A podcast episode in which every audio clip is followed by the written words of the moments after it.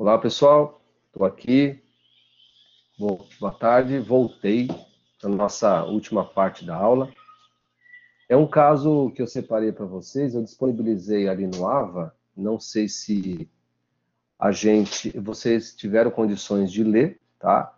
Mas é caso típico de uma pessoa é, racional que buscou ajuda terapêutica e vocês, não sei se todos conseguiram, mas vocês vão ver aí a dificuldade que é, é, trabalhar com uma pessoa extremamente racional que não quer admitir que tem fatores somáticos envolvidos em seu processo, tá?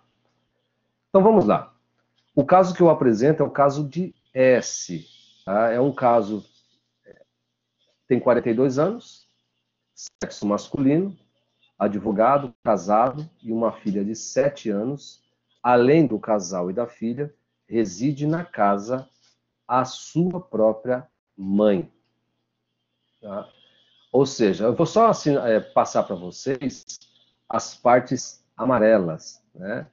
Em síntese, os sintomas do paciente tiveram início há cerca de sete anos, quando sentiu algo no pé direito que descreveu como uma sensação de ossos quebrados, embora não houvesse dor sendo que em seguida este pé começou a enrijecer, dificultando os movimentos. Então aqui eu abriria um, um, um parêntese, né? E se vocês tiverem este conhecimento e quiser é, colaborar e, inclusive, me corrigir, fique à vontade. Quando a gente fala pé, o pé, na verdade, significa é, o caminhar para o futuro o caminhar para o futuro. Né? E quando você tem algo relacionado com o lado direito, tá? você tem algo relacionado a uma mulher. Então, o lado direito, o lado direito representa conflito com o sexo feminino. O lado esquerdo, conflito com o sexo masculino.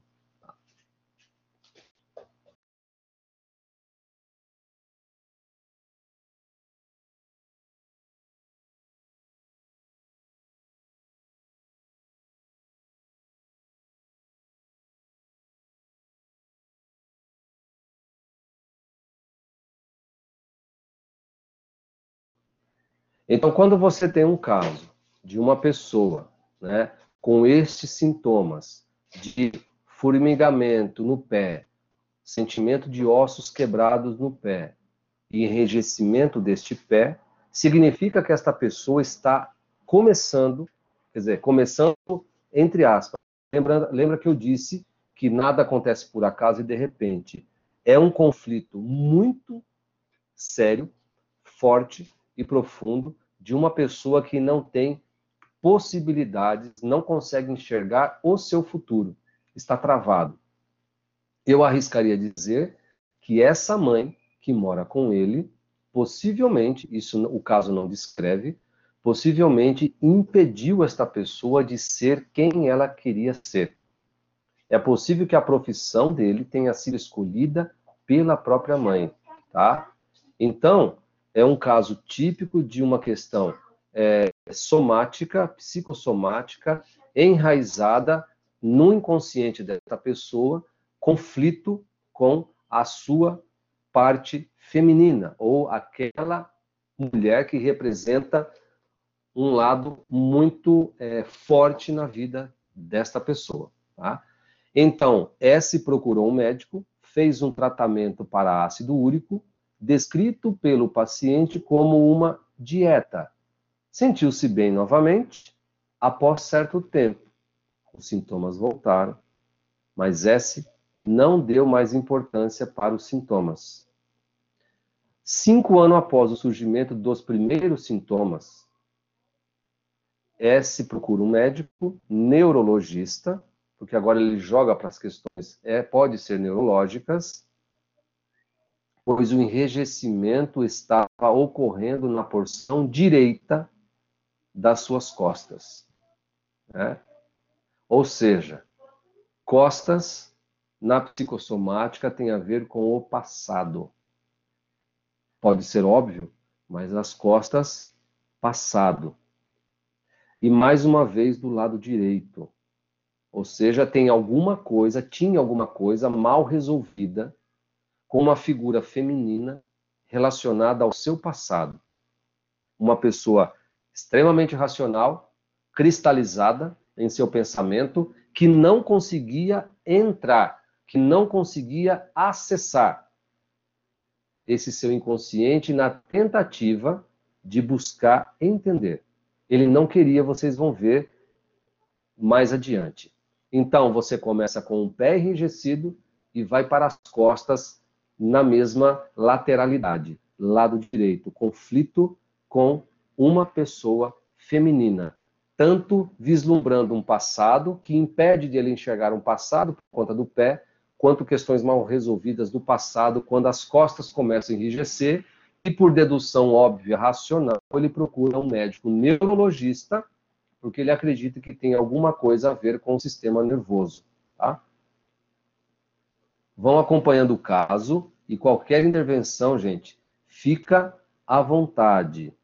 E aí, para vocês terem uma ideia, vários exames foram realizados, ressonância, eletro, etc e foi detectada a ausência do cerebelo no lado esquerdo. O cerebelo, para quem não conhece, é uma, é uma como se fosse uma esponjinha, tá? Não está escutando? É só a Lucilene, vocês estão escutando, Wagner, outras pessoas estão escutando? Ok. F5, Lucilene.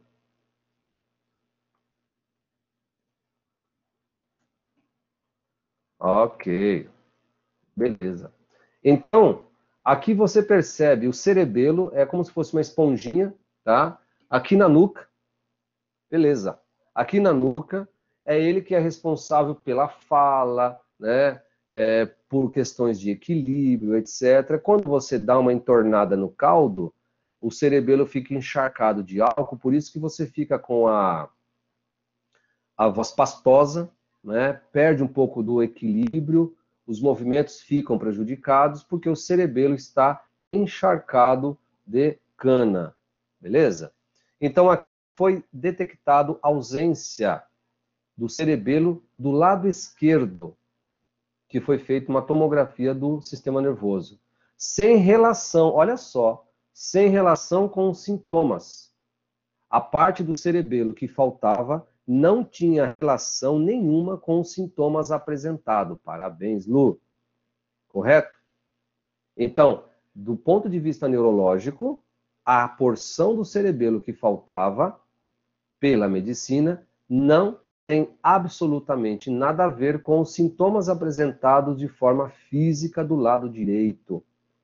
E havia uma protusão das vértebras C6 e C7 na cervical, a cervical 6 e a cervical 7, tá? Com estrangulamento da medula. Então, havia, havia uma, uma pro, uma...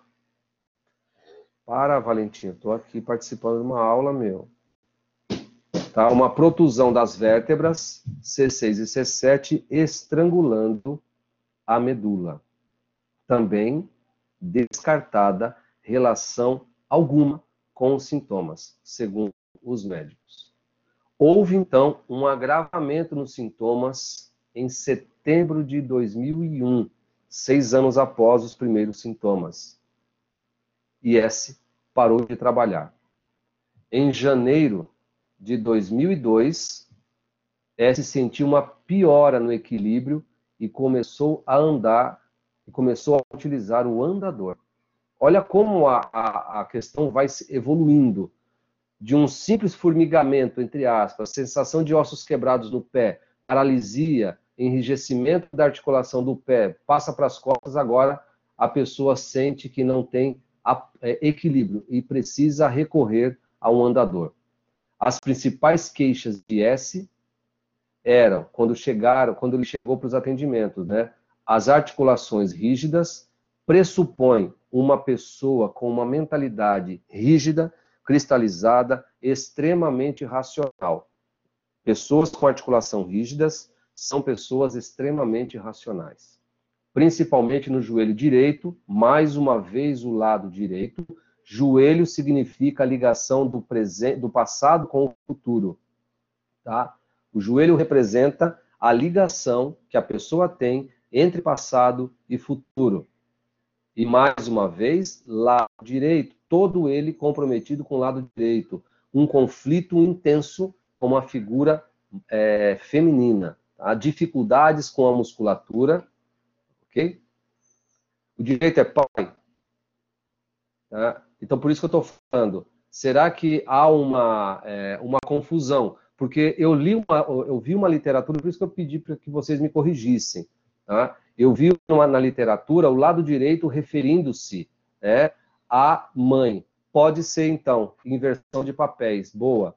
Tá? Então, pode, eu, li, eu peguei, perfeito, eu peguei uma literatura dizia o lado direito feminino, o lado esquerdo masculino. E agora você dizendo que a, a, na constelação o sistêmico é pai, eu fico mais com a narrativa do, da sistêmica, correto? Porque aí me faz, é, me faz crer que tem alguma questão relacionada à ausência paterna. Aí fica mais, me faz mais sentido isso, tá? Então, Obrigado aí vocês da Dani, né, com relação à sistêmica. Então vamos seguir essa narrativa, tá, pessoal? Então, esquece a questão feminina da literatura que eu busquei. Eu prefiro a narrativa da sistêmica porque é mais coerente e faz mais sentido na evolução deste quadro aqui. Muito obrigado, Dani. Valeu mesmo. Então, quando você fala dificuldade, quando a pessoa é, é, relata dificuldades com a musculatura interna da coxa, coxa direita, afirmou sentir dor quando realiza movimentos bruscos, dificuldades para andar e equilibrar-se, dificuldades para sentar e levantar, ou seja, o corpo inteiro desta pessoa está comprometido. Aí, pegando essa narrativa, Dani, da sistêmica, né, que o Bert Hellinger ele, ele narra essas questões, eu queria ver de você assim. Quando você tem o pé, pelo menos a, a, a leitura que eu faço, o pé que representa o apoio, né? que é a mirar para o futuro, estar no futuro, com o pé no futuro. A articulação enrijece. Você vai para as costas, que representa o passado, enrijece, né? sente dores, desconforto. Vai para o joelho, coxa, dificuldade em sentar, dificuldade em equilibrar. Que tipo de comprometimento né, paterno uma pessoa dessa tem é, vista ou visto pela ótica da sistêmica? Eu não sei se você conseguiria, ou outras pessoas conseguiriam me responder.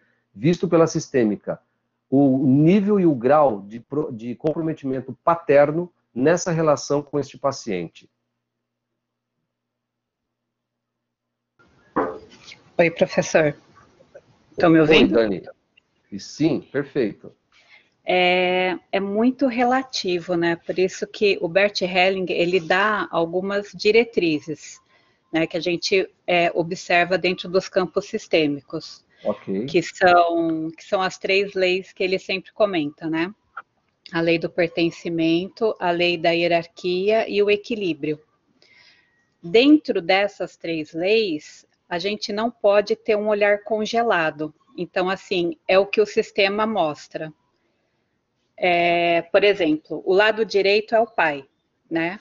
Então, assim, pode ser uma ausência de pai, pode ser uma fidelidade a alguma coisa do pai, né? De, de um não pertencimento. Então, assim, é, é um olhar muito aberto. Só você abrindo o campo da pessoa que você consegue realmente identificar. Mas Entendi. assim, é, é, bem, é bem isso que você falou. O pé, né, é alguma coisa em relação ao futuro. O, as costas é o passado, então sempre que a pessoa está, assim, quando eu, eu, abro um sistema, eu pergunto, tem alguma coisa, alguma coisa te incomodando nas costas, ou te chama atenção nos seus pés? Então a gente vai olhando justamente essas, essas questões também. Os Perfeito. pés está ligado muito à ancestralidade. Então ah, pode é, pode ser alguma coisa que ele está seguindo, né? É, desse pai. Perfeito. Mas, Mas é assim, é muito aberto, né? Não, não tem uma coisa, você vai olhando conforme é, vai aparecendo no sistema da pessoa. Perfeito. E o, e o seu relato, ele vai de encontro às questões é, do processo deste paciente, porque uhum. eu fiquei com a impressão, nesse caso, de que ele não, é, impressão não, ele, ele diz que ele não se sentia realizado na profissão que ele escolheu, que ele, que ele uhum. se formou, advogado. Uhum. Só que não traz nenhum relato de que essa formação foi imposta. Uhum. Entendeu? De repente você fala na fidelidade, de repente uma fidelidade filogenética aí, herdada Isso. de avô, de pai, uhum. e teve que. Aí chega uma hora que o cara espana, e de fato ele espanou, só que ele não uhum. recorre ao inconsciente porque ele é uma pessoa racional. Sim, a gente vê muito isso na constelação de profissões que a pessoa meio que herda, né? É, ela, ela, por fidelidade, né? Você tem assim, o pai é funcionário público, o filho vai ser funcionário público, porque o avô também foi funcionário público. Então, assim, tem aquela fidelidade.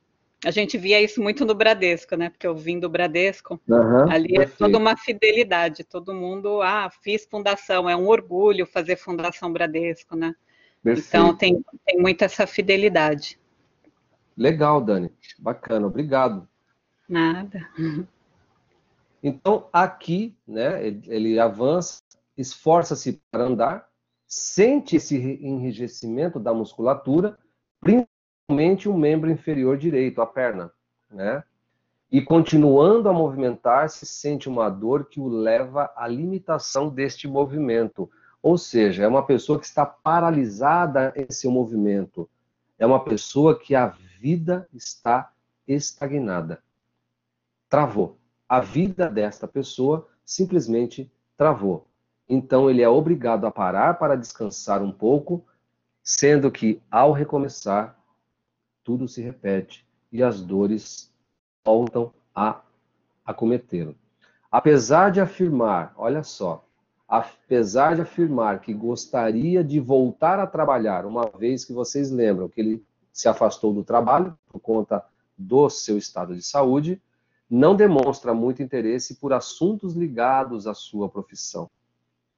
E não propõe nenhuma alternativa que possa permitir sua volta ao trabalho, para o qual vê apenas obstáculos. Então ele não quer continuar naquilo que ele fazia, advogado, tá? Ele fala que sente vontade de trabalhar, mas a terapeuta não via é, paixão nesse desejo. Nesta anamnese, o paciente manteve o foco na doença, fuga, ou assim, eu preciso dizer para mim, eu quero me convencer de que eu quero voltar a trabalhar. Porém, não para aquilo que eu fazia. E aí, para justificar isso, eu não quero voltar, é a fuga que você coloca, Wagner, eu preciso continuar doente. Porque se eu estou doente, eu não tenho como justificar o meu retorno. Então, essa é a produção do inconsciente deste, do, do S. Né? Então, ele foca a doença, e reluta em falar da sua história de vida. Ele não entra na história de vida. É, eu tenho, eu já falei, eu tenho uma paciente que se encaixou perfeitamente neste caso. Né? É um ganho secundário que esta pessoa tem. Eu tenho uma paciente igual, ela não quer mergulhar na sua história de vida. O foco do S é sempre na doença era algo que intrigava a terapeuta que atendia a S. Diante disso, começou-se a solicitar para o paciente que, enquanto eram realizados os exercícios, ele contasse um pouco da história, né? principalmente a história da sua vida. E aí o que, que começa a acontecer? O bate-papo aparentemente sem compromisso, as atividades mais descontraídas, as decisões tomadas em conjunto foram construindo um vínculo ou uma transferência terapeuta, paciente, que começou a permitir então que ele falasse um pouco sobre os seus sentimentos em relação à situação atual, né? E as incertezas que esta mesma situação provocava nele.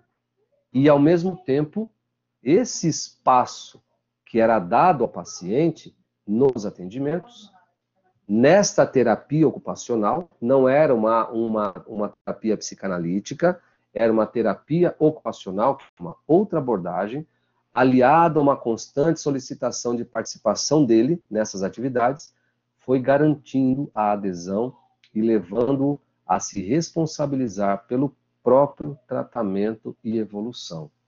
O foco já começava a ser desviado da doença. E aqui parece que são 12 páginas, mas é bem rápido, tá, gente? Aqui né, descreve um pouquinho né, dos exercícios, flexão, etc., até para fortalecimento da musculatura. Em pé foi proposto, então, um jogo no qual o jogador lança o dado, cada número corresponde a um item de uma lista sobre o qual ele deve falar, contar algo. Por exemplo, se cair número 1, um, vai falar de lazer, 2, família, 3, trabalho, 4, falar do que quiser, e 5, das atividades da vida, é, da vida diária, qualquer atividade da vida diária dele. E 6, falar de amigos. Antes de falar, o paciente escolhe uma carta, onde está indicada a época de sua vida que deve focar para falar. Olha que interessante esse exercício, né? Eu tenho várias cartas que eu digo, ó, você vai falar agora quando você tinha um exemplo, né? Quando você tinha 10 anos de idade, tá?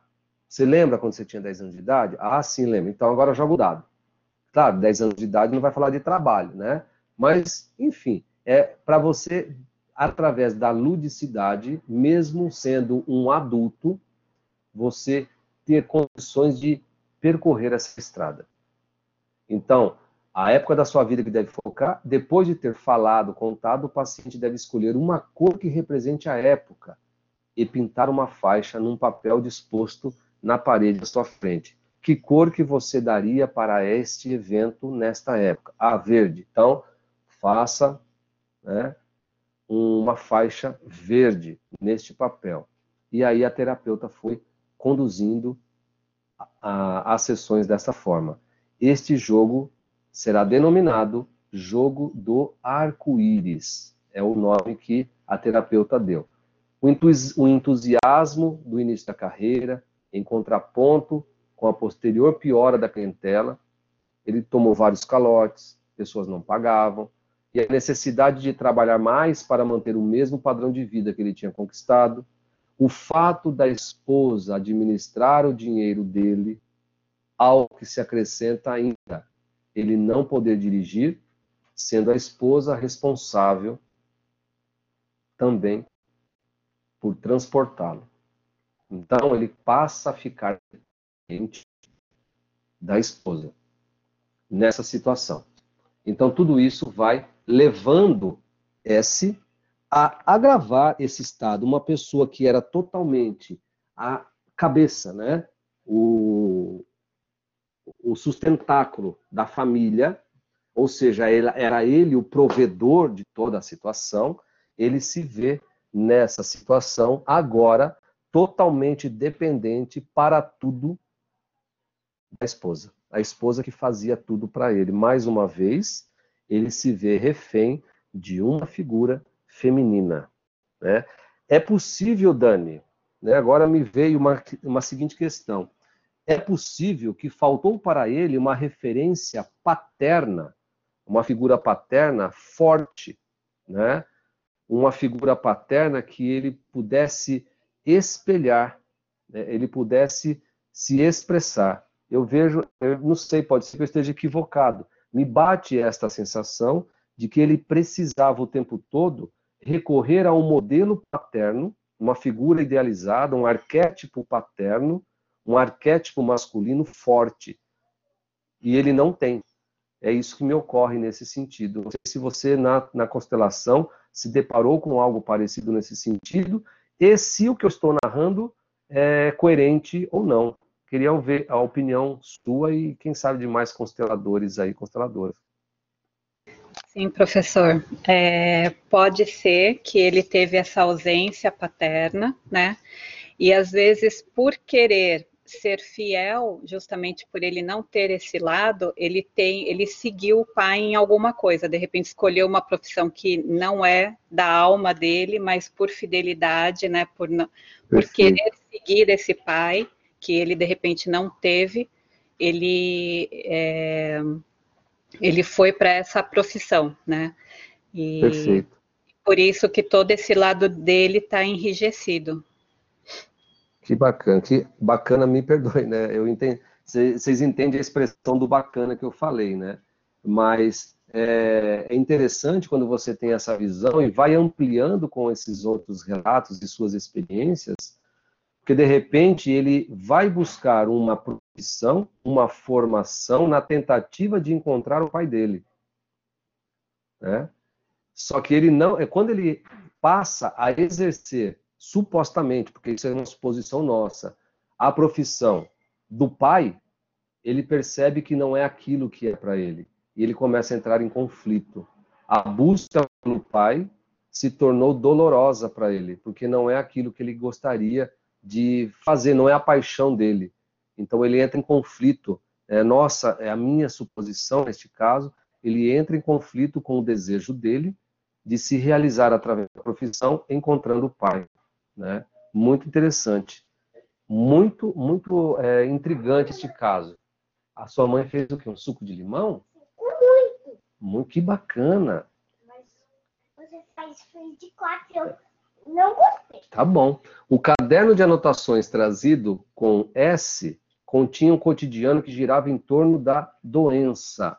Tá? Então, ele fazia, como todo terapeuta pede, né, para que o paciente é, anote todas as suas questões, ele só fazia a anotação da doença. A vida dele girava em torno da doença. E quando se começa a vislumbrar uma possibilidade de abertura para este mundo, né, que são as festas de final de ano, caracterizado por momentos de expectativa, de planos, de metas, qualquer ameaça gera um novo recolhimento. Então era chegado o final de ano, né? E é, a, uma amiga havia solicitado que precisava dos seus serviços, né? Porque o momento ali vivido de final de ano era um momento de muita expectativa e muito trabalho no, no, no escritório onde ele estava. Então foi pedido ajuda. E nesse pedido de ajuda, com a aproximação do final do ano, com um vislumbre de novas possibilidades, planos e projetos, a terapeuta percebe a piora, que parecia vir comandada por um processo inconsciente que, novamente, salva o paciente das exigências do mundo, entendido talvez como hostil para ele. Então, ele se refugia na doença para fugir dessa realidade do mundo que ele não quer enfrentar, não porque ele é, é, ele não quer enfrentar simplesmente por não querer enfrentar. Talvez ele não tenha força para enfrentar. É, é, um, é um adulto que ainda está infantilizado, amedrontado. Ele está vivendo plenamente a criança ferida dele neste momento. Esta é a minha conclusão parcial deste caso. Então, neste momento, quando a terapeuta percebe que ele agudiza o quadro, que ele volta a reforçar a questão da doença por conta do vislumbre que poderia ter com a virada do ano, foi proposta a atividade do relógio. Tá? Foi constituído por 14 horas de descanso, incluindo cerca de 6 horas de sono, 7 horas de lazer, assistir televisão, ficar com a filha, falar palavras cruzadas, ler, etc. Para uma pessoa racional, isso funciona. Tá? Para uma pessoa metódica, isso funciona. Para outros tipos de personalidade, rituais não funcionam. Ritual só funciona para personalidades rígidas. Isso é importante ressaltar, tá? Foi feito isso porque a personalidade dele permitia que ele seguisse ritual. Mas não todo mundo, inclusive vocês, não é todo mundo que se encaixaria neste ritual tendo que marcar hora para tudo aquilo que você se realizar, ok? Então é bom que a gente entenda que nem sempre algo que foi feito para um vai funcionar com todos. depende muito da personalidade, da estrutura de caráter. Durante esta atividade, S começou a lembrar que gostava de cozinhar. Ele já começa a ter relatos, né? Que gostava de cozinhar. E as coisas vinham à tona na, na, no cotidiano de S. Ele passa a enxergar coisas prazerosas que ele tinha deixado de lado. Em um dos últimos atendimentos programados, ele contou que estava pretendendo auxiliar a irmã em um empreendimento, procurando local e fazendo contatos telefônicos, tarefa que aprecia, pois gosta muito de conversar. Né? Provavelmente eu arriscaria dizer que ele é um rígido com oral. Nós vamos ver isso na semana que vem. Ele é um rígido com oral. Então a irmã chama ele para auxiliá-la para auxiliá-la no empreendimento e ele topa. E as discussões finais deste caso, segundo a terapeuta, foi: S adoeceu. E segundo ele, a única coisa que mudou foi o fato de abandonar o trabalho, o que não o abalou tanto, pois não era o principal aspecto de sua vida. Sugere-se que a doença garantiu para ele uma possibilidade de deixar um trabalho, já que não provocava tanto entusiasmo no momento em que essa atitude não poderia ser aceita se acontecesse de outra maneira. Gente, olha só que interessante. Lucilene e os demais, Dani, etc.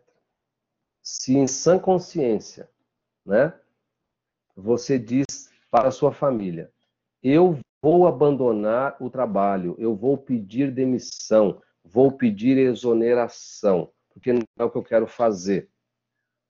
Todo mundo vai nos chamar de loucos. Mas para que eu não seja rotulado de maluco, de louco, e se eu ficar doente?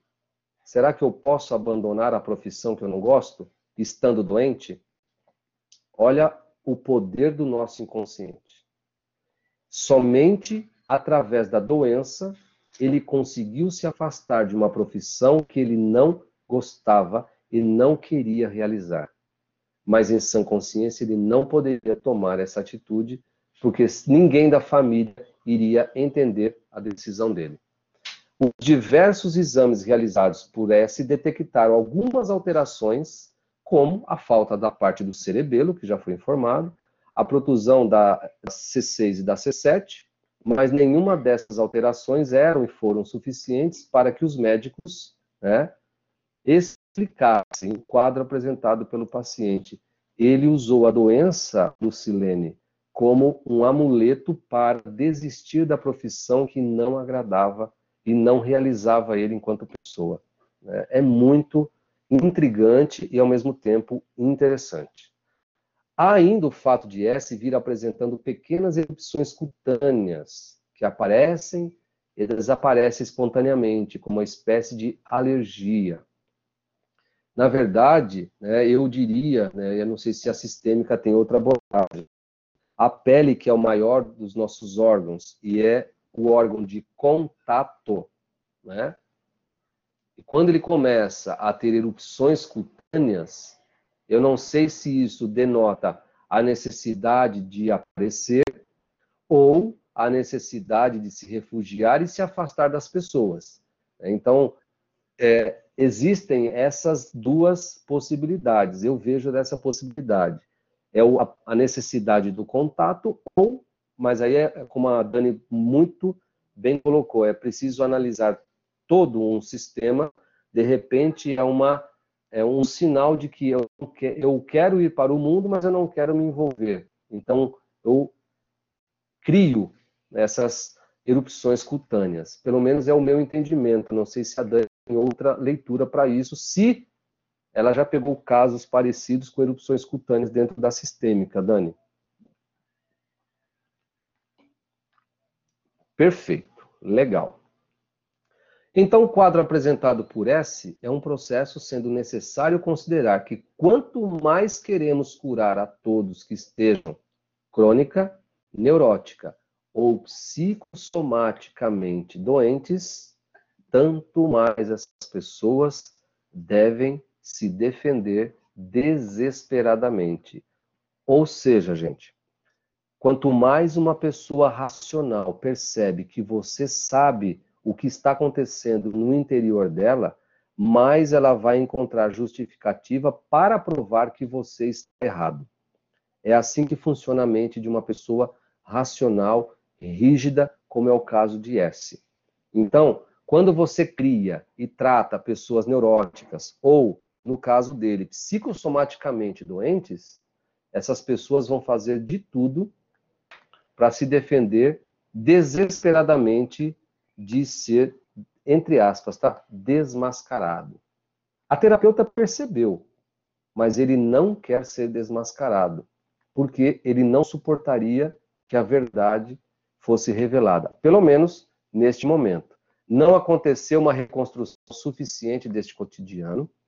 A possibilidade de desejar continuava adormecida em S. O lazer, neste caso, parece ser mais fuga do que necessariamente prazer, desejo e criação. Então, quando o Wagner coloca fuga, ele tentou experimentar lazer, algumas questões focadas no processo de diversão, mas não como um desejo, mas sim como uma fuga. Ele não enfrentar os seus problemas mais caros que precisavam ser enfrentados. Tais atividades permitiram um ver-se e rever-se, uma busca e um enfrentamento de si mesmo, daquilo que as palavras não podem dizer ainda. E deste processo surgiu a possibilidade de novamente desejar. Somente a possibilidade. Né? Então, aqui para finalizar, é preciso lembrar, no entanto, que o tempo e o trabalhar-se poderá confirmar essa possibilidade e permitir a verificação de quantos desejos ainda irão despertar realmente em S. A capacidade de combater e vencer, em prol de si mesmo, abandonando as narrativas que não são deles, dele, abandonando o histórico que não é dele, abandonando a escolha que não é dele. Então, será que ele. Porque o, esse estudo não traz uma conclusão, né? mas traz a, apenas a apresentação do processo. Então fica aí uma reflexão, né? Como que as pessoas podem, são capazes de produzir doenças para não enfrentar uma realidade, para não entrar em contato com verdades. E aí é preferível, entre aspas, se manter doente para ter a atenção e desviar o foco daquilo que não está sendo mais prazeroso. Deixa eu ver se tem mais alguma coisa. Não, seria isso. Pessoas, alguém quer acrescentar alguma coisa? Alguém quer falar alguma coisa? Contribuir de forma diferente do caso? Pensou em alguma coisa que não foi abordada com relação a este caso?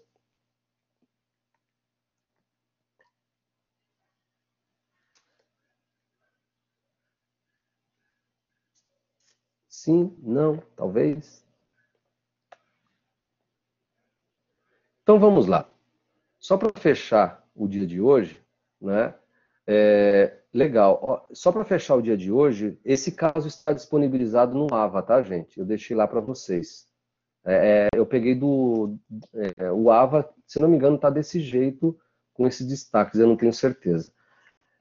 Eu queria, eu quis trabalhar com vocês esse entendimento, né, da psiconeuroimuno. Eu sei que parece algo para algumas pessoas, não estou dizendo para vocês, para algumas pessoas algo muito fora da caixinha e é necessário a gente começar a pensar fora da caixa, né, começar a ter uma narrativa diferente para tudo aquilo que é comum, né? Porque se a gente tiver a, a disponibilidade de fazer o que todo mundo faz igual, a gente não vai conseguir realmente encontrar respostas é, heterodoxas para as questões. Nós vamos estar somente nas questões ortodoxas. Né?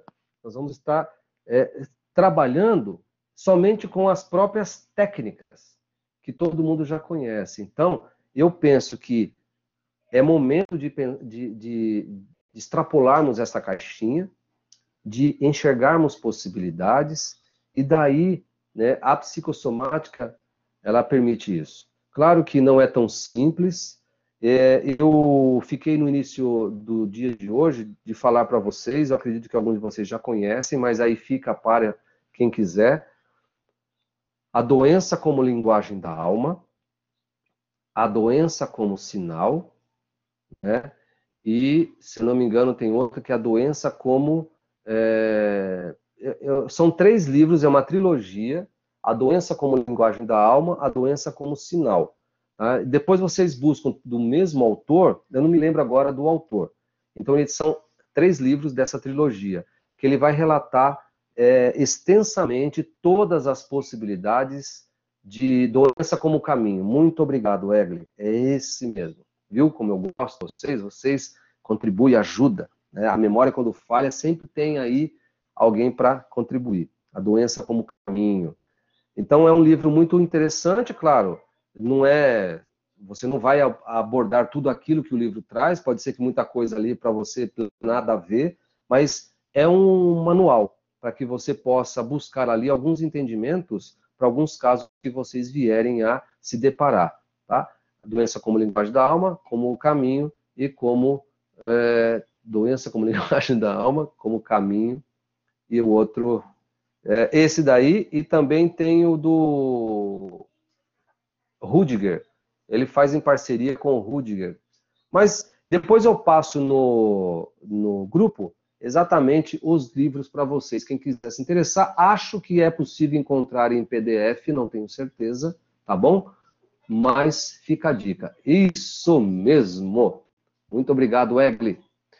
Bom, gente, muito obrigado mais uma vez pela presença, pela participação. Quero pedir mais uma vez desculpas e mais desculpas pela primeira parte da aula, né? Foi é, instável aí o sinal, né? E depois disso estabilizou e a gente conseguiu, tá bom? Semana que vem, então, nós falaremos sobre é, traços de personalidade e, se der tempo, nós vamos emendar com a questão caracteriológica de Reich, mesmo que vocês não tenham Reich, não tenham tido Reich, eu não estarei dando spoilers né, da matéria que vocês trabalharão futuramente de Reich é apenas dentro da psicossomática. A leitura que eu vou fazer é dentro da psicossomática. Vou disponibilizar, sim, tá? Vou disponibilizar tudo. Eu vou passar, é, eu passo para a Dani, a Dani disponibiliza para vocês essa apresentação e tem a gravação aí no AVA que eu vou tentar na segunda-feira. vou pedir até que a Dani me lembre depois a transformar esse vídeo, né, que ficou gravado em áudio e aí eu disponibilizo em formato de podcast para que vocês possam, no caminho, no carro, etc., ir refazendo tudo isso. Tá bom? Então, como de costume, muito obrigado pela presença de vocês. Excelente final de semana. Né? Tenha um final de semana abençoado. E aí o Valentim vai se despedir de todos vocês. Engole o suco de limão e fala para o pessoal aquilo que você gosta de falar.